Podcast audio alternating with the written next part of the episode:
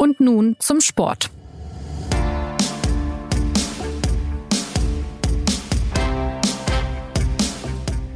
Herzlich willkommen zur neuen Folge des SZ Sport Podcasts.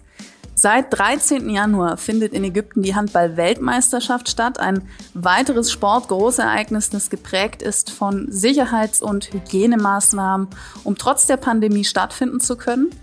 Dass das Coronavirus sich aber nicht so leicht ausschließen lässt, wurde direkt wieder deutlich mit Auswirkungen auch auf das deutsche Nationalteam. Darüber spreche ich heute mit unseren Handballexperten Joachim Mölter und Carsten Scheele, zugeschaltet aus München und Hannover. Hallo Joachim. Hallo, grüße dich. Hallo Carsten. Hi. Und mein Name ist Anna Dreher. Wir wollten heute eigentlich ganz aktuell über die Partie der Deutschen gegen Kap Verde sprechen. Sonntagabend hätte das Gruppenspiel stattfinden sollen und wurde dann doch abgesagt, weil das afrikanische Team aufgrund von Corona-Infektionen nicht mehr genügend gesunde Spieler zusammenbekommen hat. Deutschland ist also schon für die Hauptrunde qualifiziert. Eigentlich alles ganz prima für die DHB-Auswahl, oder Joachim? Rein vom Weiterkommen ja. Wenn man es sportlich sieht, hätte die Mannschaft, glaube ich, ganz gerne noch ein Spiel gehabt, um ein bisschen zu experimentieren, ein bisschen zu testen. Das hätten wir gegen die Kapverden ganz gut machen können. Aber man sollte auch nicht verschweigen, dass es natürlich auch Bedenken gab, gegen die Kapverden anzutreten, eben wegen der Corona-Fälle, die es vorher schon äh, in der Mannschaft gab. Es waren ja äh, schon während der WM-Vorbereitung sieben Infektionen gemeldet worden, bei der Ankunft in Ägypten dann weitere. Äh, das war ja wirklich wieder diese Deutlichmachung oder diese Erinnerung auch daran, dass man noch so sehr an Konzepten tüfteln kann. Infektionen mit Covid-19 können offensichtlich einfach trotzdem nicht verhindert werden. Wie habt ihr denn auf diese Meldung reagiert? Was für Schlüsse zieht ihr daraus für das Turnier unmittelbar und auch für künftige Events in, in anderen Sportarten? Ja, also es galt ja im Vorhinein wurde ja sehr viel darüber geredet, ob die Blase denn dicht hält, ob es möglich ist, da ähm, Corona-freien Sport zu betreiben. Jetzt hat sich herausgestellt, ähm, dass es erstmal wichtig ist, die Spieler in diese Blase reinzukriegen, also dass sie nicht infiziert in Ägypten ankommen und dort dann ähm, die Spiele machen können. Das war ja, das war schwierig. Ähm, die die noch größere Schwierigkeit, finde ich, ist auch, dass der Weltverband an diesem Konzept, was du ja gerade schon erwähnt hast, da halt wirklich bis zur letzten Minute festhält. Also dass ein Team wie die Cup werden ähm, obwohl es schon im Trainingslager in Portugal sehr, sehr viele Fälle hatte, dann trotzdem anreist, obwohl aus dem Team, glaube ich, da schon sieben Spieler ähm, infiziert waren und dann kommen sie an und haben weitere positive Tests und es wird immer noch daran festgehalten, dass diese Mannschaft ähm, am Modus eben weiter teilnimmt und das ist natürlich die Schwierigkeit. Da hätte ich mir vielleicht gewünscht, dass der Weltverband vorher schon sagt, äh, okay, dann hat es mit dem Teilnehmer in der Pandemiesituation leider einfach keinen Sinn. Liegt es daran, dass jetzt erstmals 32 Mannschaften teilnehmen, dass man so sehr daran festhält oder worauf führt ihr das zurück? Ich nehme an, dass es daran liegt, dass die Veranstalter auch Fernsehverträge haben, die über eine gewisse Zahl von, von Spielen geht und man versucht, möglichst viele Spiele äh, tatsächlich dann auch anzubieten und äh, spielen zu lassen. Was äh, die Situation mit den Kapverden angeht, da kann man sicher darüber diskutieren, ab welcher Zahl von Corona-Fällen man eine Mannschaft ausschließt. Also die Tschechen und die Amerikaner, die acht, neun, zehn, elf Fälle äh, hatten, haben ja von sich aus zurückgezogen. Und ich möchte aber an die Frauen-EM, an die Frauen-Europameisterschaft im Handball erinnern, die im Dezember in Dänemark stattgefunden hat. Da gab es bei den Eingangstests, also bei diesen Tests, die äh, alle Beteiligten machen müssen, um überhaupt in die Blase zu kommen, auch positive Fälle. Bei den Rumänen, bei den Serbinnen, die hat man isoliert, man hat weiter getestet. Äh, als die Spielerinnen negative Tests vorgelegt haben, haben sie wieder mitspielen dürfen. Es gab danach keine Corona-Fälle mehr bei dem Turnier in, Dänemark. Und äh, ich hatte mit dem Dr. Florian Keinzinger gesprochen, der ist ein Gesundheitsökonom, der auch das Hygienekonzept für die Fußball-Bundesliga, für die Basketball-Bundesliga, für die Handball-Bundesliga äh, gemacht hat oder da mitgearbeitet hat, der hatte auch äh, zu mir gesagt, also die in den ersten fünf Tagen, die Corona-Fälle, die da auftreten, die sind normalerweise mitgebracht, also von den Trainingslagern. Da können die Organisatoren und die Veranstalter in Ägypten noch nichts dazu. Ja. Problematisch wird's dann ab dem fünften, sechsten Tag. Da kann man dann tatsächlich nachfragen, ob das äh, Bubble-Konzept, ob die Blase hält oder ob sie nicht hält. Kannst du denn die Bubble, die sich die Ägypter für diese äh, WM ausgedacht haben, noch mal ein bisschen erläutern? Also ich habe jetzt sehr präsent auch wie die Australian Open äh, das angegangen sind, wo die Spieler zwei und Spielerinnen zwei Wochen in Quarantäne sollten im Hotel, aber fünf Stunden ähm, fürs Training und für Physiobetreuung und so weiter raus durften. Auch da sind jetzt sehr, sehr viele Spieler, ähm, Stand gestern waren es 72, die aufgrund von Infektionsfällen im Flugzeug äh, jetzt doch komplett in Quarantäne müssen. Dann kann man natürlich sagen, okay, wenn jetzt diese Spieler zwei, äh, zwei Wochen komplett in Quarantäne sind, dann kann man ja eigentlich davon ausgehen, dass danach niemand mehr ähm, eine Infektion mit reinbringt ins Turniergeschehen. Wie hatten die WM-Veranstalter sich das ausgedacht und wie hätte man vielleicht auch anders noch reagieren können oder, oder sich was überlegen können beim Konzept? Also bei der Handball-WM das äh, Hygienekonzept oder das Bubble-Konzept ist eher angelehnt an das, was zum Beispiel die Basketball-Bundesliga hatte, was oder, oder die amerikanische äh, Basketball-Profiliga NBA im Sommer. Mhm. Das ist äh, tatsächlich eine geschlossene, eine quasi geschlossene Gesellschaft, in die man nur ran, reinkommt, nachdem man negativ getestet worden ist. In aller Regel zweimal vorher, also einmal 72, spätestens 72 Stunden vorher und dann nochmal unmittelbar, bevor man reingeht. Und wenn man dann in dieser Blase drin ist, ist es theoretisch so, wenn alle negativ sind, kann sich niemand anstecken. Ja. Das Problem bei der Handball-WM ist, A, es sind 32 Mannschaften mit Betreuern, Trainern, Physiotherapeuten. In dieser Blase sind auch Journalisten drin. Bei der Basketballblase im Sommer in Deutschland waren es zehn Mannschaften, bei der NBA waren es 20.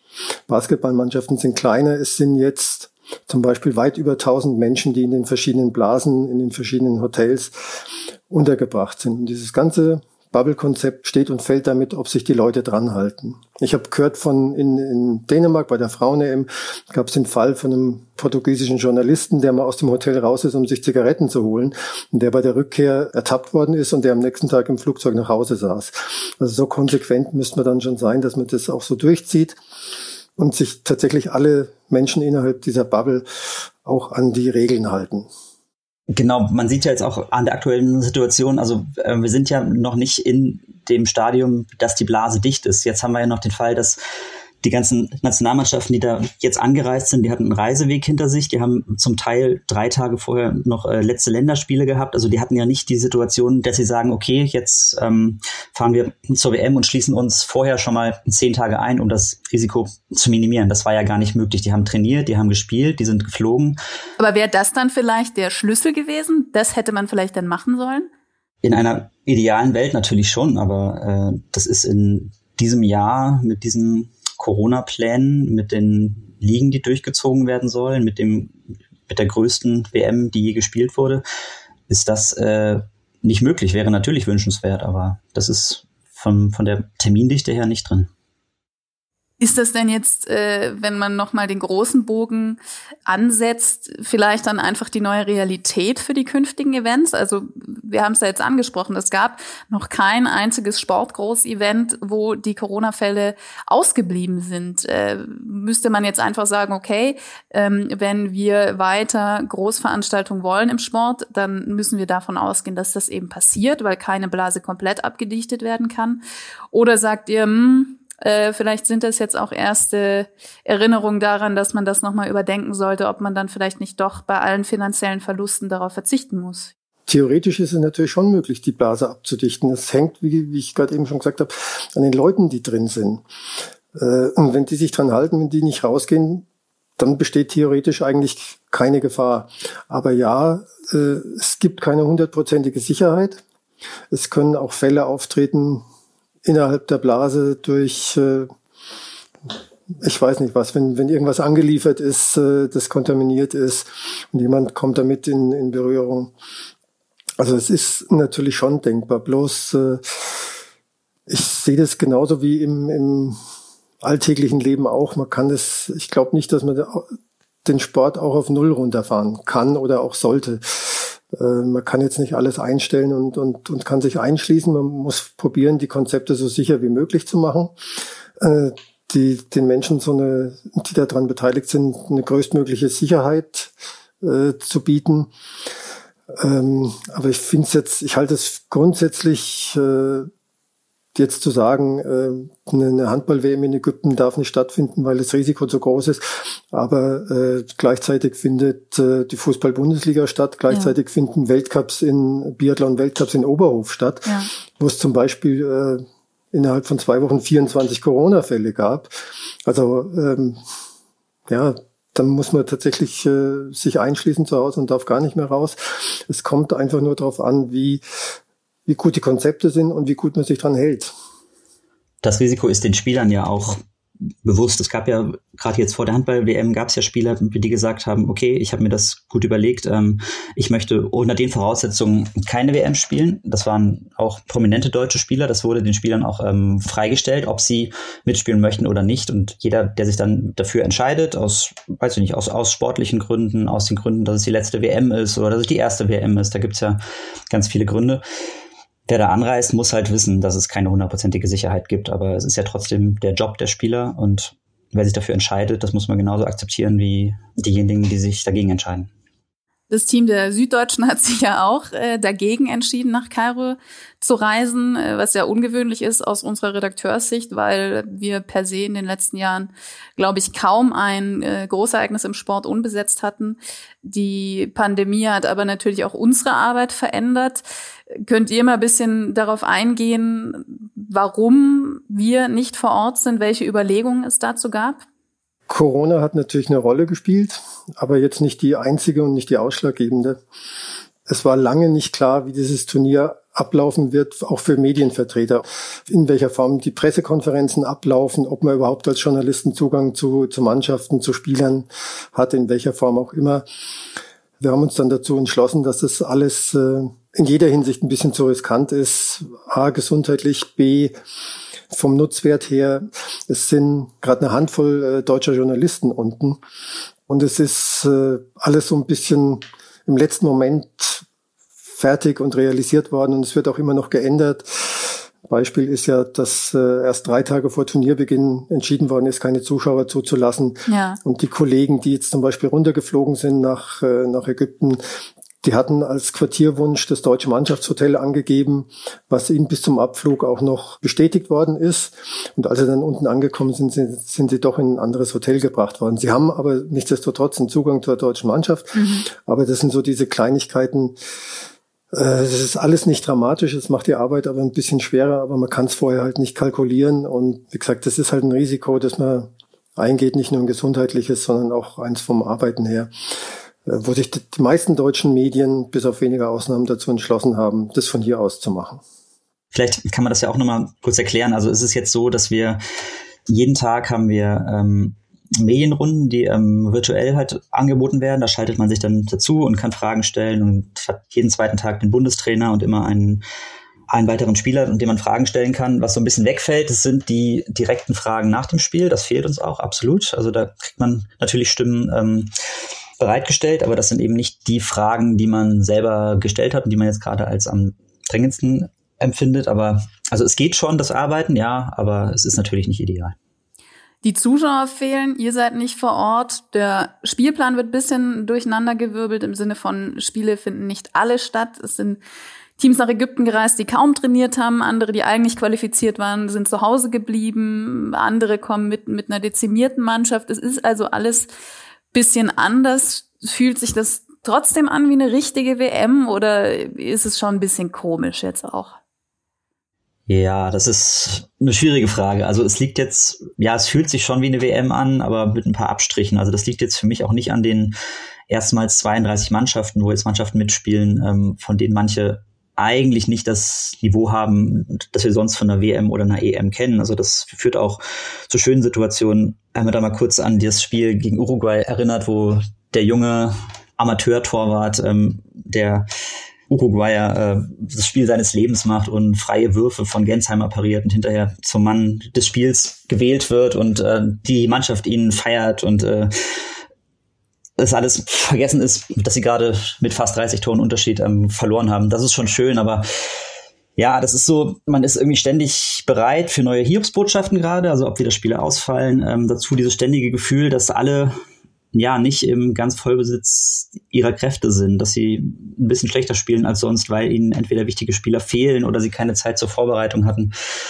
Also ja, schon eine richtige WM, aber die Abstriche sind auf jeden Fall da. Der Paul Drucks zum Beispiel hatte heute im äh, in dieser virtuellen Medienrunde erzählt, dass äh, das tatsächlich andere Abläufe sind, als man es gewohnt ist, weil man nicht mit äh, man ist zwar mit anderen Mannschaften im gleichen Hotel, trifft sich aber nicht mit denen, sitzt nicht mit denen zusammen.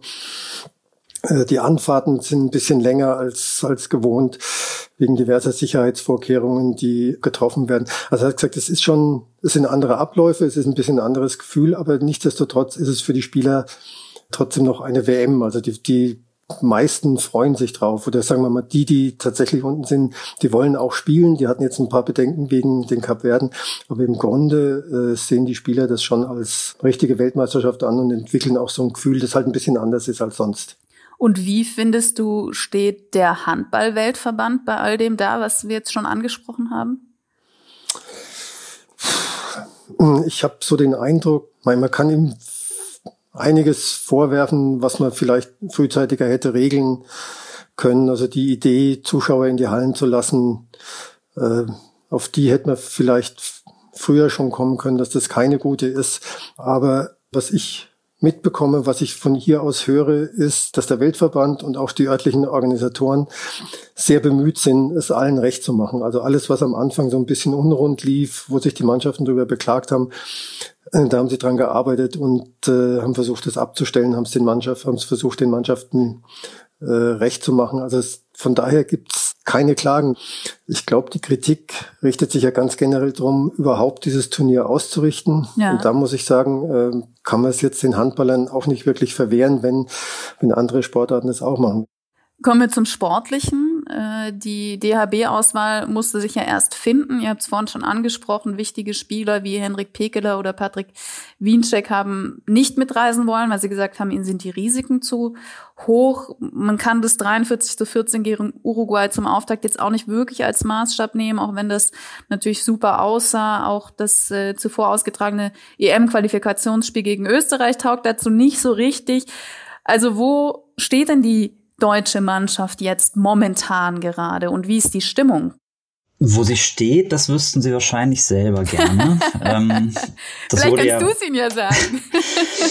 ja, das wurde ja vorher auch schon ähm, vielfach ähm, schon angesprochen, dass es eigentlich bis zum Ungarn-Spiel, also das am Dienstagabend stattfindet, dass das eigentlich der erste richtige Test ist, wo die Mannschaft steht, eigentlich der erste richtige Test ähm, in Gislassons ganze Amtszeit, weil er eigentlich noch keinen Gegner von dem Niveau hatte. Bei den Ungarn-Spielen viele Spieler aus Westbrem, das ist ein absolutes Spitzenteam in Europa. Also da wird es richtig darauf ankommen und dann wird man das sehen. Also dass ein neu formierter Mittelblock, ähm, wie er jetzt aus Firnhaber und Goller besteht, die haben das sehr gut gemacht. Die haben es allerdings, muss man ja auch einschränken, gegen Uruguay sehr gut gemacht.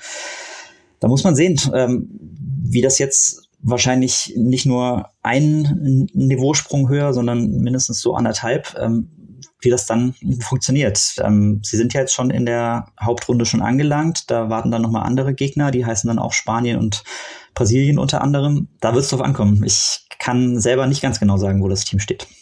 Ich sehe es genauso wie, wie, der Carsten und die Mannschaft. Äh, das haben der Alfred Gislason und der Paul Drucks heute Vormittag auch nochmal erzählt äh, sind, sind, auch, die, sind auch gespannt. Sie wissen, dass die Ungarn eine weitaus stärkere Herausforderung sind als äh, die Österreicher oder die, die, die Uruguayer. Ähm, für die Deutschen geht mit diesem Ungarn-Spiel eigentlich diese WM so richtig los. Paul Druck hat gesagt, das ist eigentlich nicht das letzte Vorrundenspiel, sondern es ist schon das erste Spiel der Hauptrunde, weil die Punkte aus dieser Partie mitgenommen werden mhm. für den weiteren Verlauf des Turniers. Deswegen ist es ein extrem wichtiges Spiel. Aber wirklich wissen, wo sie stehen, ob die Abwehr hält, ob der Angriff mit der Deckung der Ungarn zurechtkommt, das muss man alles erst morgen sehen. Aber ist denn so von der Mischung her äh, alles stimmig? Also man hat ja in Marcel Schiller äh, jemanden, der extrem torgefährlich ist, Gensheimer, der sehr viel ausstrahlt und eine Autorität hat, äh, Johannes Bitter, von dem man sagt, der hält so ein bisschen dieses Team zusammen. Ähm, und, und kann ja auch sportlich trotz seines hohen Alters da noch wunderbar mithalten. Dann hat man Entdeckungen jetzt zumindest im Uruguay-Spiel gemacht. Ähm, ihr habt es gerade schon angesprochen. Die jüngeren Spieler, Juri Knorr zum Beispiel, die jetzt ja erst so richtig ins Licht getreten sind, da ist ja eigentlich schon viel Potenzial vorhanden, auch wenn diese Mannschaft noch nicht so viel Zeit miteinander verbracht hat in der Konstellation. Potenzial ist durchaus da, ja, aber man darf nicht vergessen, die Mannschaft ist jung. Also sind sehr viele junge Spieler dabei, weil auch sehr viele erfahrene abgesagt haben, nicht nur wegen Corona-Bedenken, sondern weil sie einfach tatsächlich verletzt sind. Der Mannschaft fehlt einfach so ein bisschen Erfahrung auf diesem hohen Niveau. Also Sebastian Fernhaber hat äh, seine ersten Länderspiele jetzt gemacht.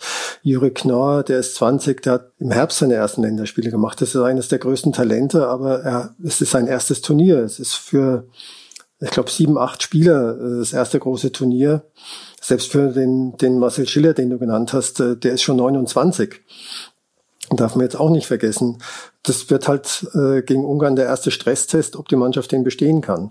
Potenzial ist da, aber man muss es halt umsetzen. Was man auch sagen kann, ist, dass ähm, die, also es gibt ja Positionen, da ist die Mannschaft ja nach wie vor mit Weltklasse besetzt, also auf den Außen und auf den im Tor zum Beispiel, da äh, ist ja nach wie vor alles da, was bei den letzten Turnieren auch mitgespielt hätte, aber es, es wurde dem Team halt diese ähm, funktionierende Defensivachse halt rausgerissen mit, mit Winczek und Pekela und das muss man halt erstmal ähm, verkraften. Es hieß bei den letzten Turnieren immer, okay, ähm, die Abwehr steht und jetzt gucken wir mal, dass wir alles andere eben auch hinkriegen und äh, jetzt heißt es auf einmal, okay, jetzt muss alles andere halten, weil wir eine neue Abwehr da einpflanzen müssen und das ist schwierig. Wie geht denn Alfred Gislason damit um, der Bundestrainer? Der ist ja in, kann man sagen, einer ziemlichen Hauruck-Aktion im Februar 2020 berufen worden. Äh, dann lief so vieles so anders als geplant. Äh, und trotzdem, zumindest auf mich von außen, wirkt er sehr ruhig. Äh, wie bewertet ihr seinen Auftritt bisher und auch seinen Umgang mit der Mannschaft? Was kann er da rausholen? Wie geht er mit all dem um, Joachim?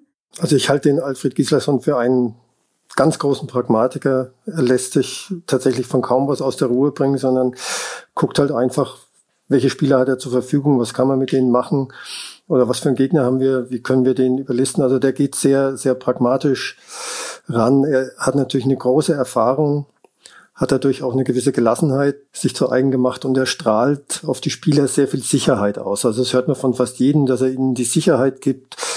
Und wenn man mal reingehört hat in die Auszeiten. Und es ist tatsächlich so, er spricht die Dinge ganz ruhig an, er spricht sie auch klar an, aber er gibt den Spielern zumindest das Gefühl, einen Plan zu haben und dass sie den auch umsetzen können. Also es ist eine, von der Ansprache her doch deutlich anders als bei seinem Vorgänger Christian Prokop, der manchmal ein bisschen zu bemüht war, den Spielern zu viel mitteilen wollte, der ein bisschen unruhigeren Eindruck gemacht hat, der manchmal auch äh, im Eifer des Gefechts Namen von Spielern vergessen hat. Das alles passiert dem Alfred Gislason nicht. Er ist äh, also wirklich ein, ein sehr ruhiger, gelassener, äh, pragmatischer Trainer und das, äh, das kann der große Vorteil von der Mannschaft noch werden, dass er in entscheidenden Situationen die Ruhe bewahrt und diese Ruhe auf die Mannschaft auch noch überträgt. Ja, die Ruhe, die ist auch das, was mir am meisten auffällt. Also er schaut, dass das Team äh, nicht zu schlecht geredet wird. Er will aber auch auf keinen Fall irgendeine Euphorie in irgendeine Richtung schüren. Also er schaut, dass er das Team von Störfaktoren frei hält und guckt dann einfach, was er mit seiner Arbeit dann erreichen kann. Also es, er wäre jetzt auch nicht sofort gescheitert, wenn diese WM jetzt irgendwie schief geht. Also ich glaube, er schaut einfach, was möglich ist, ganz pragmatisch nur eins hat bislang äh, nicht geklappt, das hat er heute Morgen erzählt. Ähm, er wünscht sich jeden Abend vom Pressesprecher, dass die Medienrunde am nächsten Tag äh, ohne Corona-Fragen auskommt. Und das hat nur leider, das hat leider bislang noch nicht geklappt. Mal das äh, wird auch schwierig, ja. Was erwartest du denn dann für ein Spiel gegen Ungarn? Ich erwarte ein gutes Spiel. Ich erwarte einen großen Stresstest für die Abwehr. Ja. Ähm, die Ungarn haben gerade auf den Rückraumpositionen haben die einige ähm, starke Shooter, einige starke Spieler. Also das wird schon eine Sache, die, ähm, die schwieriger wird als alles, was bisher da gewesen ist. Und dann wird auch Gislassons ähm, neues Abwehrkonzept mit der bisschen offensiveren Deckung. Da wird man sehen, ähm, wie das funktioniert. Das hat er sich ja auch gerade für äh, Mannschaften ausgedacht, die mit einem sehr starken Rückraum daherkommen und wo er jetzt nicht der eigentlichen deutschen Abwehrvariante der 6-0 von der er dann ein bisschen Druck nehmen möchte. Das wird sehr interessant. Danach könnte es gegen Spanien, Polen oder Brasilien gehen. Es äh, geht jetzt noch darum, wird Deutschland Gruppenerster oder Gruppenzweiter. Äh, wer liegt denn da Gensheimer und Co. am ehesten, Joachim? Mal Brasilien wäre der leichteste Gegner natürlich. Äh, die Polen sind wieder ein bisschen stärker geworden. Ähm, die darf man nicht unterschätzen. Spanien ist natürlich eine enorm starke Mannschaft, ähm, die auch zu den Titelfavoriten wieder zählt. Die dürften ja Gruppenerster werden, vermutlich. Vermutlich. Also äh, die haben aber schon auch einen Punkt gegen Brasilien abgegeben. Also die werden nicht mit 4 zu 0 Punkten einziehen, sondern mit 3 zu 1. Ja. Nichtsdestotrotz äh, besteht bei den Gegnern ein Sieg gegen Ungarn vorausgesetzt, äh, gute Chancen ins Viertelfinale einzuziehen. Wobei äh, es wird halt äh, im weiteren Turnierverlauf nicht mehr leichter. Was glaubst du denn, was generell drin ist bei der WM? Oder was sollte auch vielleicht erreicht werden? Äh, man hat ja auch gewisse äh, Ansprüche an dieses Team oder gewisse Hoffnungen auch, wohin es mit dem deutschen Handball mal wieder gehen soll. Also ich glaube, eine deutsche Mannschaft kann sie nicht weniger als mindestens das Viertelfinale äh, zum Ziel stecken. Unter normalen Umständen muss man sagen, äh, vielleicht sogar das Halbfinale. Das ist mit einer jungen, unerfahrenen Mannschaft vielleicht ein bisschen, äh, bisschen sehr ambitioniert. Äh, ich halte es allerdings auch nicht für völlig ausgeschlossen, mhm. muss ich sagen. Also Viertelfinale äh, sollte man zumindest anstreben, halte ich auch für möglich. Äh, alles Weitere muss man dann gucken. Also das ist in diesem Turnier tatsächlich schwer schwer vorherzusagen. Also die Spanier haben schon Punkte abgegeben gegen Brasilien, was man vorher nicht erwartet hat. Die Kroaten haben einen Punkt abgegeben gegen Japan, was man auch nicht erwartet hat. Bis jetzt machen eigentlich nur die Franzosen einen starken Eindruck äh, und, und die haben vorher gegen, gegen Serbien in der EM-Qualifikation äh, gewackelt. Also es ist im Moment noch relativ schwer zu sagen. Ich glaube, das wird sich alles auch erst in der Hauptrunde rauskristallisieren, wenn die ganzen Exoten äh, nicht mehr dabei sind, die mit ihrer unorthodoxen Spielweise die europäischen Mannschaften ja doch immer vor Probleme stellen. Also man muss, man muss mal gucken, wie es weitergeht. Aber gibt es denn für dich, Carsten, einen klaren Favoriten? Ja, da kann man häufig die gleiche Antwort geben bei den Turnieren. Also und jetzt auch mit, mit ähm, Blick auf die erste Spielrunde, die jetzt ja durch ist. Ich denke, es wird von den Franzosen abhängen. Also die äh, haben für mich den äh, stärksten Auftritt gemacht. Die haben gleich Norwegen geschlagen zum Auftakt, relativ, relativ unaufgeregt äh, mit ihrem wirklich starken Torhüter, den starken Kreisläufern, ähm, dazu mit Quentin Mahé, äh, den wir ja aus langen Jahren in Hamburg und, und Flensburg kennen. Ähm, der ist jetzt 29, äh, also im besten Alter und der zeigt auch, was, was für ein famoser Regisseur er eigentlich ist. Und ähm, natürlich muss man die Dänen immer mit ähm, beachten, das ist ganz klar. Aber wenn die Franzosen das so durchziehen, äh, glaube ich, dass es schwierig wird, äh, sie zu schlagen.